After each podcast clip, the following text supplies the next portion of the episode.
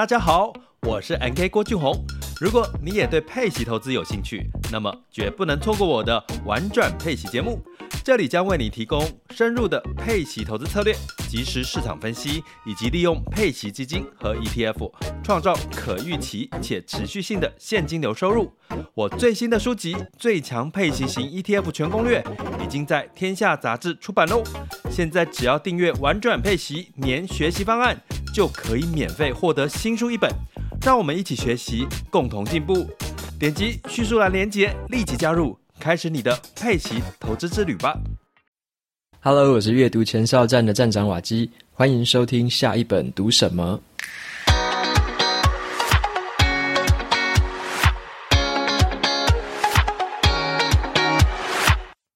今天我想要跟大家分享的这本书，它的书名叫做《仁慈》，人是人类的人，然后慈是慈悲的慈，所以叫做仁慈，取一个谐音。好，那这本书的话，其实他在谈一个很深入关于人性的事情。那我自己对他的一个解读是，我们几乎关于人性的一些理解，几乎都是错的。尤其是我像我自己看好多的书，好多心理啊，一些研究跟一些著作，引用的好多一些实验啊，心理学的一些故事。几乎都是错的，怎么会这样子呢？那这本书里面就从比较历史考据，而且很严谨的一个角度，带我们呢横跨过去超过二十万年的这个人类历史，让我们用一个更全面的一个视角来观察我们所谓的人性，来更深入的理解。那么在这些理解之后呢，你就可以选择到底你所相信的人性是什么样的事情，你以后要怎么样来看待人性。所以这本书说的不夸张，它几乎也改变了我对于这个人性很浅薄的一个认知，然后让我自己有点像是一个呃全新的一个洗礼。因为我以前看的好多故事里面几乎都有，然后每一则故事他几乎都拿出很多的反面例子来说明，所以让我觉得好惊讶，为什么我以前会相信的那些故事相信那么深？那在这边他又提出哪些证据来证明？好，那么在分享今天的书之前呢，一样要给大家一些好康啦。这本书仁慈出版社一样有这个提供大家两本的抽奖证书，如果你有兴趣参加的话。到 show notes 里面的这个部落格，我的文章连接，点进去，拉到最底下，输入你的 email 就可以参加这次的抽奖。这本书超级棒的，不要错过了。那你如果说真的想要马上看，超级推荐，直接去买吧。那这边也提供给大家这个 Kobo 的这个电子书的七折折扣码，折扣码是 Waki Kind，W A K I K I N D，Waki Kind。那这个折扣码在九月十八号之前有效，所以想要看电子书的朋友，Kobo 的版本的话，你就可以上去买，好，七折折扣码，不要错过了。好，那在这边大家可能也注意到一件事情啊，之前都是礼拜天发这个 Podcast，那这一次竟然拖到了礼拜一发，那也的确上次有跟大家预告说我打 AZ，那打 AZ 疫苗之后呢，其实我整整躺了大概两天的时间吧，就是又发烧。又肌肉酸痛，然后退烧，又在发烧，所以非常的不舒服，所以我两天几乎是荒废，躺在床上这样，然后也只能零星的听一听 podcast，然后几乎是看不了书，所以还好我在这个打疫苗之前就把这本书直接刻完了，我花大概两天的时间吧，这本五百多页的书我就直接把它刻完了，因为真的是太好看了。好，那这个书因为很好看的关系啊，所以我会把它拆成两集的部分来讲，因为它的篇幅实在是蛮多的，很多值得跟大家分享的。那所以说我会把它分成两个部分，今天这一集是上集。那上集里面呢，我会跟大家简单的介绍一下这本书的一个这个内容，还有它作者。那再来的话呢，就会讲说里面有提到三个翻案的一个经典案例，就是一些我们常听到的经典故事里面有很精彩的翻案。那再来的话，还会再跟大家分享一下说，那人类真的会有就是会作恶吗？然后真的会喜欢伤害彼此吗？这个跟我们传统认知到底有什么差别？所以上集节目会先分享这个部分，那下集的节目呢，就会告诉大家说，那我们该怎么样改善这种状况？该怎么样的？就就是像你说的嘛，如果说要相信人性本恶，好像是很简单的事情，但是如果相信人性本善，我们又要怎么样敞开心胸，真的可以去相信别人吗？那作者他又有提到了一些这个真实世界发生在我们生活周遭的案例，像是在工作上，然后在这个教育上面。或者是在民主的政治上面，都有发生了一些令人鼓舞的例子。那在最后，我也会帮这本书做一下总结，以及我自己对这本书很深刻的一个这个算是体悟吧。就是读完这本书，真的给我蛮多的震撼的。好，那接下来的话，就先进入到今天上集的部分。我就跟大家先问一个问题，也是作者在这本书一开始的时候就提出的一个问题，非常的有趣。你想象一下哦，假设现在有两颗星球哦，然后你是住在哪一颗星球上面？星球 A 呢？是一个当飞机坠机的时候，每一个生存者，他都礼让那个最需要救援的人慢慢的出去。那在星球 B 上面，当这个飞机坠机的事故发生之后，生存者是争先恐后的往出口去挤，然后也不管说别人被我踩在脚下，然后一直往外挤。那你觉得说你是生存在星球 A 上面，大家会互相礼让，还是你生存在星球 B 上面，每个人争先恐后为了自己的生存图最高的利益？好了，这个问题呢，被用来问过很多学生呢，在研究上面，后来统计起来，发现几乎所有的人都选了说，我们好像是住在星球 B 上面。那么作者写这本书就是要告诉我们一个事实：我们住在的其实是星球 A，因为有太多的历史证据，太多的证明告诉我们，大部分的人内心的起心动念都是非常善良正直的。这个世界真正面临的威胁是什么？是我们对于人性真的是太过悲观了。好，那这本书的话，它具体在说什么呢？这本书《仁慈》呢，这个作者是欧洲现在非常享有名气的一个年轻的思想家，他叫做罗格布雷格曼。好，那他同时呢，也是一个历史学家，他也是一个作家跟记者。那他觉得说，这个报章媒体啊，或者说很多的政治宣传，还有普罗大众，其实都对这个人性有很多偏误的解读，很多很扭曲的一个看法。那他想要透过这本书传达的讯息就是呢，大部分的人啦，其实在内心的深处，其实真的是相当正派的。所以他在这本书里面，就是用一个很历史、很考据的一个态度，旁征博引，引引用很多的事实，然后很深入的查证。你可以觉得说，他好像是一个福尔摩斯在办案的一个侦探的感觉，去找出那种传统上面我们大家听到烂掉的那种心理学的实验，去找出那里面的不合理性，然后呢，一一的击破。好，那他说明了说，人类呢，无论是出于这个天性，无论是在小孩子的时候，或者说当一群人流浪到这个无人岛上面，还是说呢，当战争真正爆发的时候，对于自己那个最好的一面，其实人类对这个是有强烈的偏好的，都会有对于好的一面有强烈的偏好。如果你到现在还是觉得说啊，人类就是天生自私嘛，贪婪无厌嘛，然后很狡诈，那么这本书真的会让你大为改观。人真的不是起心动念是那样子的，是有很多后天因素造成的。这本书的话会强调很多的这个部分。那么这本书我在读的时候呢，觉得非常的惊喜，因为它让我觉得这个作者真的是好大胆，他很有勇气。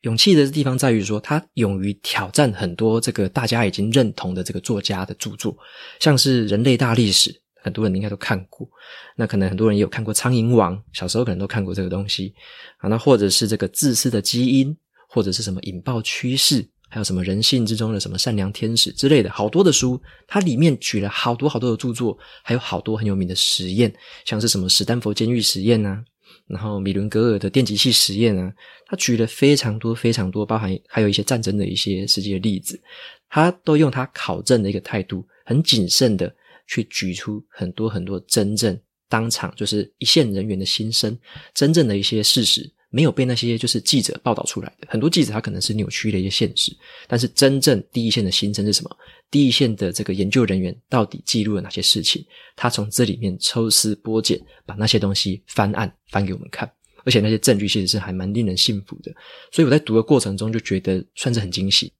其实他提的那些故事，大概应该八九成都有看过吧，就是在很多书里面都共通都举那些例子出来，然后那些书我大概也有都有看过，然后就会觉得说，哇，他真的是蛮有胆量的，就因为这些书都是被大家引经据典的，但是他却在这本一本书里面有点像是叶问吧，一个打十个，然后又很有证据、很有料的，然后这样子去翻案，所以我觉得这本书在读的时候真的是很过瘾，你会看到说，诶，原来我以前有哪些地方有错误的想法，有错误的认知、错误的印象。原来真正的人是这么想的，原来真正一线的那些人，受测验的人，做实验的人，或者说那些故意扭曲实验的那些实验主导，他怎么样想的？那或者是那些战争啊，到底怎么发动的？领导人怎么想啊之类的，就是哇，这个真的是有点像是大呼过瘾啊！所以这本书的话，蛮推荐大家，算是我今年读过，应该到现在为止算是我最喜欢的一本书了。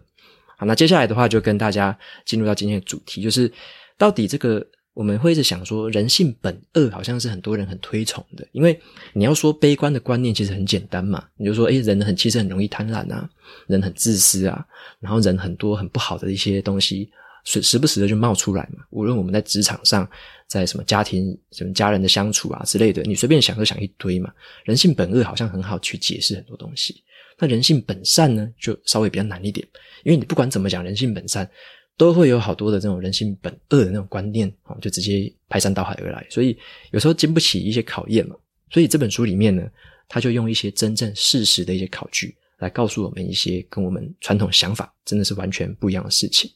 好，那首先呢，他提的就是说，像这个人类的历史数万年来，其实充满了大大小小的冲突跟战争嘛。所以我们会觉得说，人类不就是天生好战好斗吗？只要有一些诱因存在，为了一些利益啊，为了一些私利或者说功利也可以，反正就是为了一些原因，就会真的你死我活嘛。那甚至是拿起刀来就互相砍，拿起枪就互相射。都会想要说，诶，伤害别人，然后为了自己谋图最大的利益嘛？我们都会这样想。人类真的是这样子在思考的吗？真正当你面对另外一个人的时候，你真的能够动手吗？好，那所以说这边就举三个书里面很精彩的翻案，我也只列举而已，里面有太多的一些故事，我列举三个大家可能比较耳熟能详的。那首先第一个的话是叫做苍蝇王。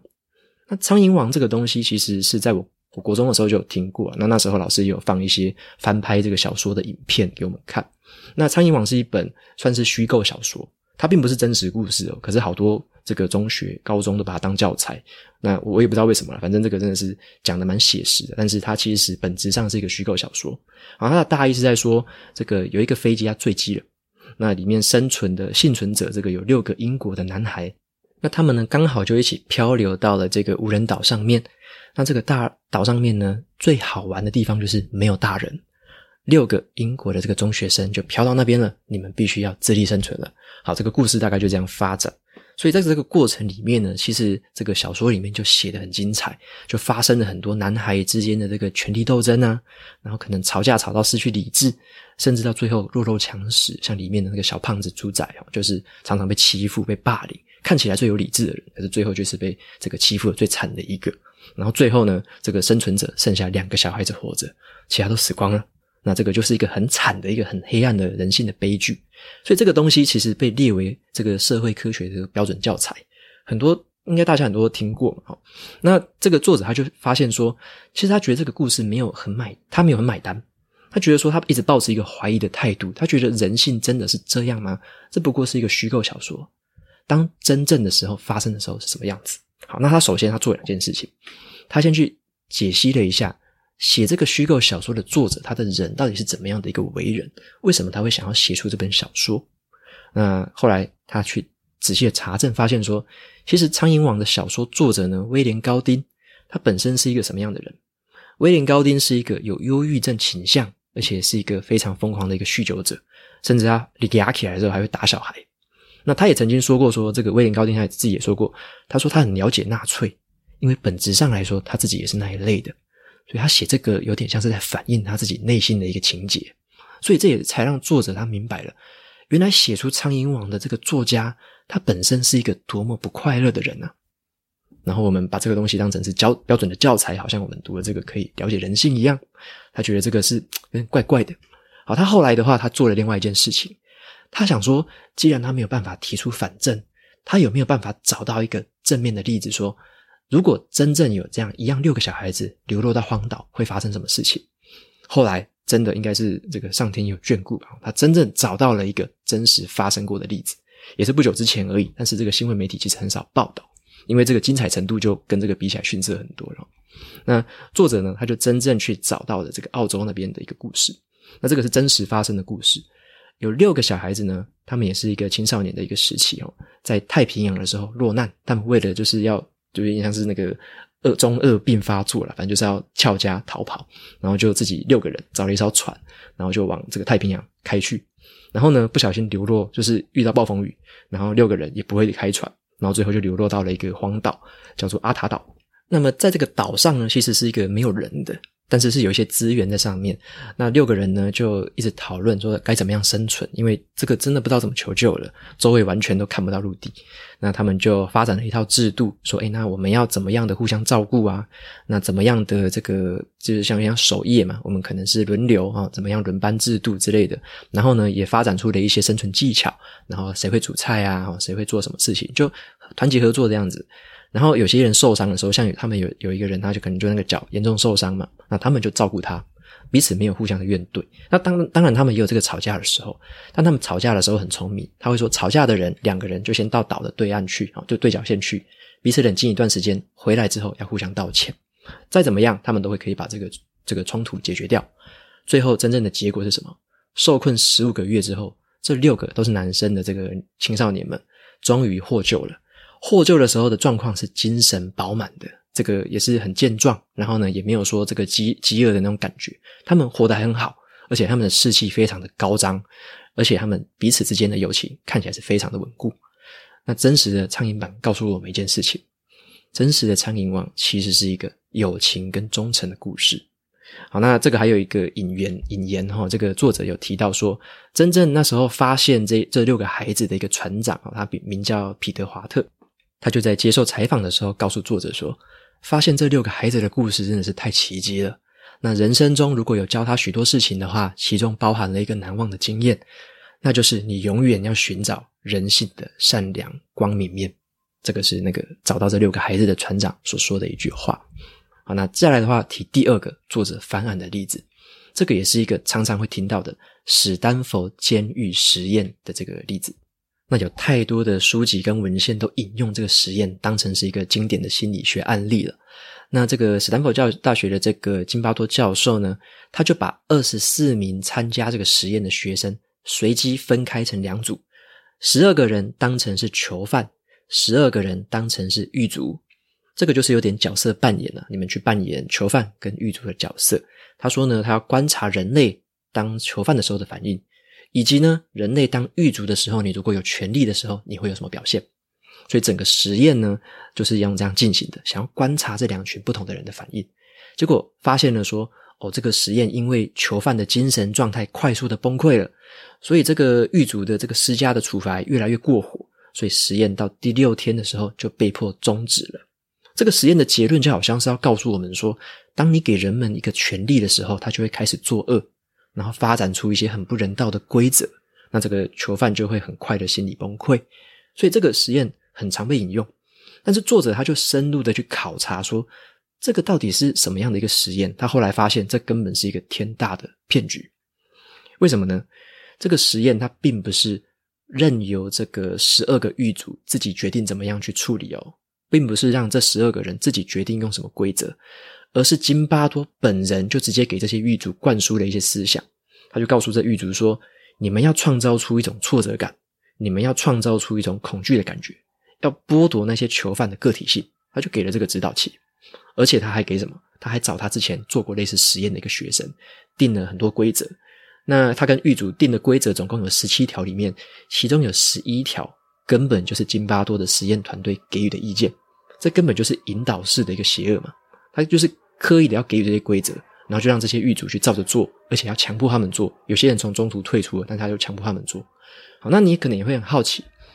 那如果说像刚刚讲的，他是故意去介入，故意给规则，故意要看这样子一个结果的话，那如果是实验的团队完全不介入的话，会怎么样呢？那很有趣的，我们有一个问题的话，其实以前就有人做过类似的实验。两个英国心理学家在看到这个史丹佛监狱实验的时候，他们就觉得说：“我们要来重现一下，在英国的这个电视节目上来演一次 live 吧。”好，那他们这次就说：“诶，我没有告诉狱主要怎么处理哦，我没有告诉狱主要怎么定规则，让狱卒自己定规则。然后囚犯我也没告诉他们怎么样，反正你就扮演囚犯，就把这两群人也关在一起，让他去狱卒去管这个囚犯。结果发生什么事情？整个节目录下来，无聊到不行。第二天的时候。有一个狱卒就开始把食物分给囚犯吃了，然后第二、第三天、第四天很无聊，第五天的时候，竟然有一个囚犯开始提议说：“诶，我们来办一个民主制度吧，哦，公民表决这样子。”那第六天的时候发生什么事情？有一个狱卒他又拿了一根香烟，跟这个囚犯一起抽。那最后一天呢，这个大部分的人就一起坐在沙发上消磨时间。这个狱卒跟囚犯几乎变成了好朋友，因为相安无事嘛，没有没有人想要对。这个谁做出一些很奇怪的事情，没有人想要做很奇怪的惩罚，反正就关得好好的。那你会听这个节目，听起来真的很无聊诶。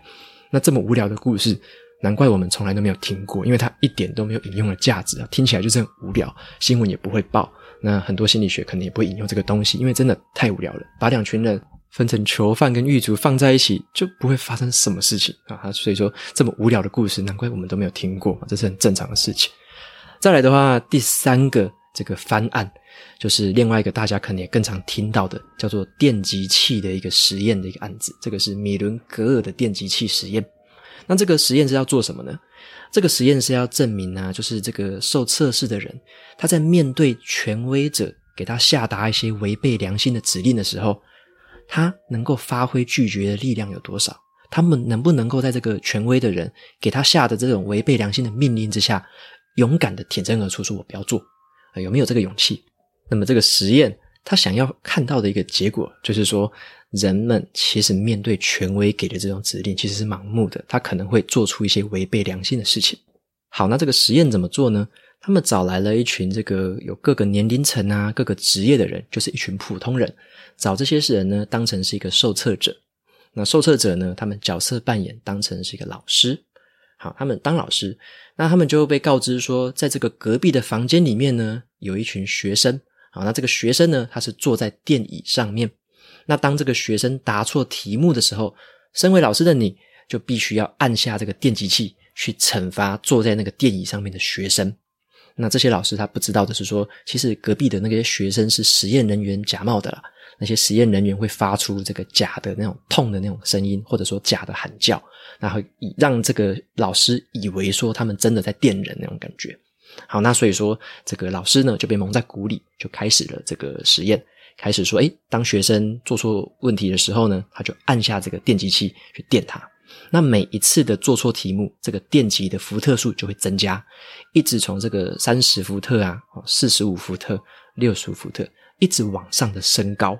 那么呢，当每一次升高的时候，这个隔壁的人就叫得越惨烈嘛。那但是呢，这个实验的主持人他会要求这些老师，你要继续惩罚他，因为他们要测试这个你可以惩罚到什么样的一个程度。好，那再来的话呢，到了一百二十伏特的时候，隔壁的学生就开始大喊很痛了。那一百五十伏特的时候，隔壁的学生就叫着说：“哇，我不行了，真的要退出实验！”开始尖叫吼叫。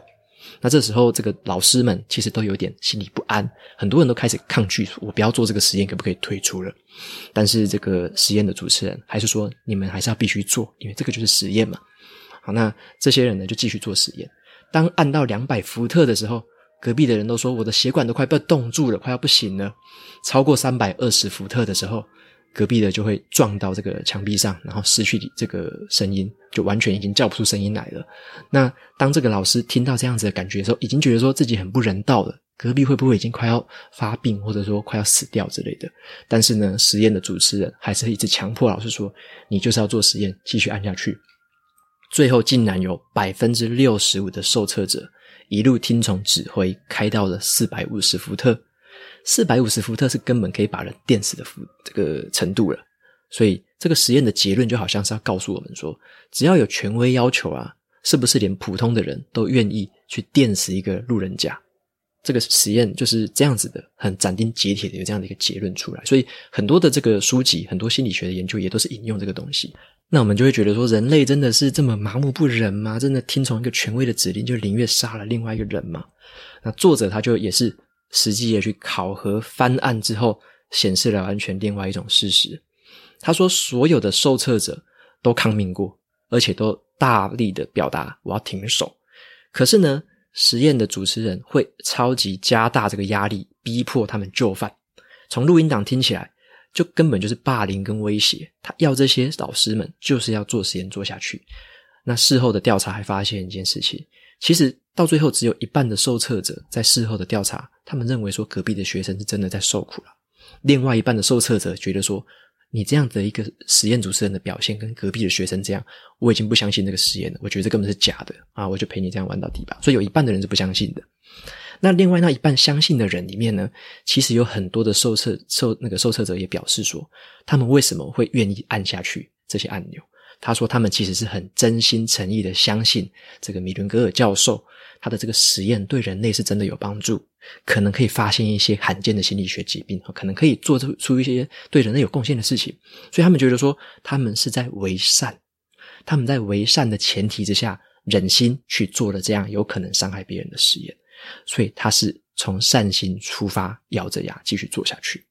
所以，综合上面那个三个结论哦，翻案的这个结论，可以发现说，其实大部分的人在内心深处其实都是相当正派的。那引用作者他所说的哦，如果你这个催促的够用力，给予的这个刺激够足够的话，你诱拐诱骗的许多人啊，的确是有能力犯下恶行，没有错。但是邪恶通常不是在表面之下而已，它是需要费尽千辛万苦才能拉扯出来的。邪恶必须要披上善良的外衣才可以，所以这个就是人类本身心里面的正直，其实是很很坚固的。但是你必须要用很多一些手段、一些技巧把它引出来，他们才能真正的为恶。那么谈到这边的话，就谈今天的最后一个主题，就是刚刚讲到说人类他不会主动的想要为恶嘛。那你可能会问说，那历史上这么多的战争，这么多的杀戮，到底是怎么来的？因为历史上大大小小战争都有嘛。但是人跟人面对要打仗、要打架、要互相砍杀的时候，不都是会拿刀子互砍吗？不是会拿枪互射吗？就是生死存亡了，就是你死我活那种感觉，不是都会伤害彼此吗？那这个作者他其实也去考究了很多的历史资料，发现一个很有趣的事实：真实的战争伤亡统计是怎么样？举二战的例子来说好了，在英国啊，统计起来，他们阵亡的军人当中哦，就是英国那边阵亡的军人里面，有十 percent 的人是因为子弹还有反坦克地雷死掉的，十 percent。那有十五 percent 是由鬼雷啊，或者是爆破之类的，好，十五 percent。最后七十五 percent 是手榴弹。跟迫击炮还有空投炸弹，所以你可以发现，大概九十 percent 的东西都是有一定的距离，然后去歼灭那个士兵的。只有十 percent 是大概是子弹，是彼此互相射击，然后造成对方死亡的。所以从这种统计上看来啦，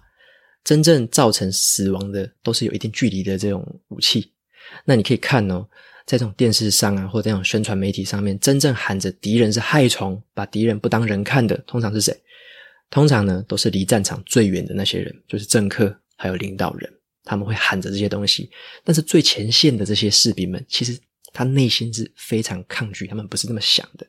像是还有根据一个研究，二战生存下来的老兵呢，其实有一半根本没有杀过人，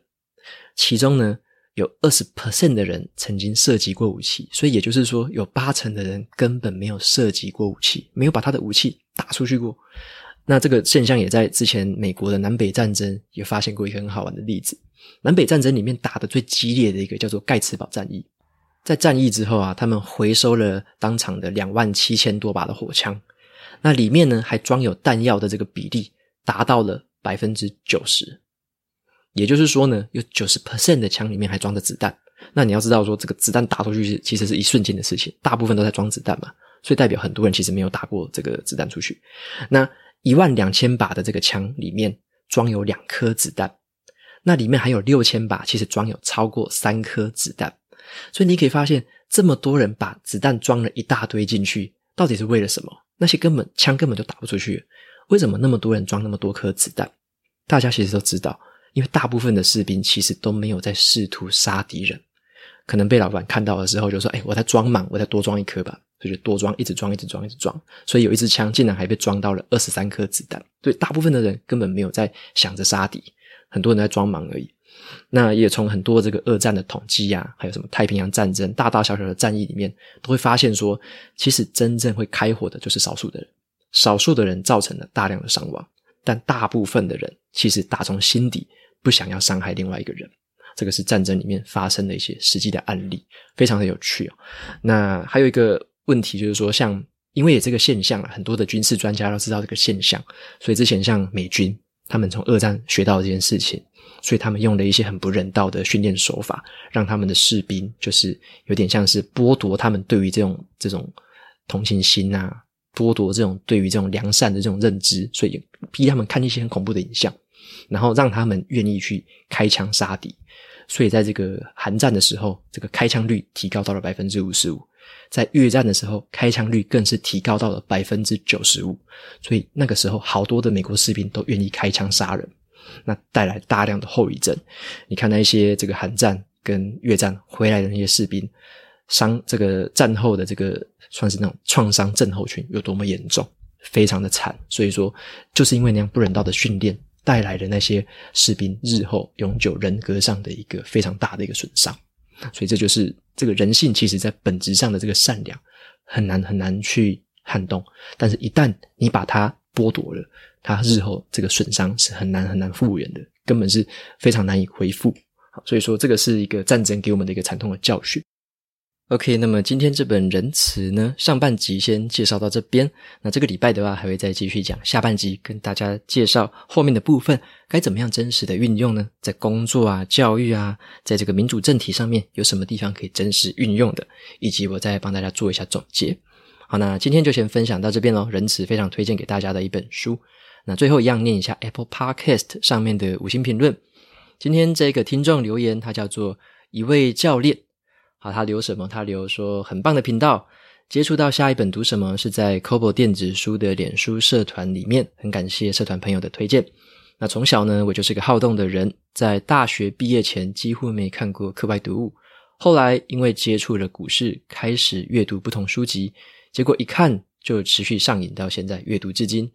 那有一次听到其中一集是建立写作习惯，我开始在 IG 上面分享我对健身的不同想法，觉得可以整理出脑中不同的想法，而且统整出来，真的非常的棒。然后谢谢瓦基偷偷推荐我的 IG Coach Hardcool，我会继续支持你的。OK，那这边的话，我有跟这个一位教练有联络上，然后诶看一下他 IG，蛮有趣的，真的是一个健身教练哦。那我把他的那个 IG 账号，反正就留在 Show Notes 里面，有兴趣的朋友可以参考啦。他的健身方法就是说，把身体好像洋葱一样一层层剥开，再组合起来，然后解决那种腰酸背痛的问题。那他的话是在这个新北市的府中站附近，所以有兴趣的话可以当场去体验看看啦。好，那这个就提供给有需要的朋友们来参考看看喽。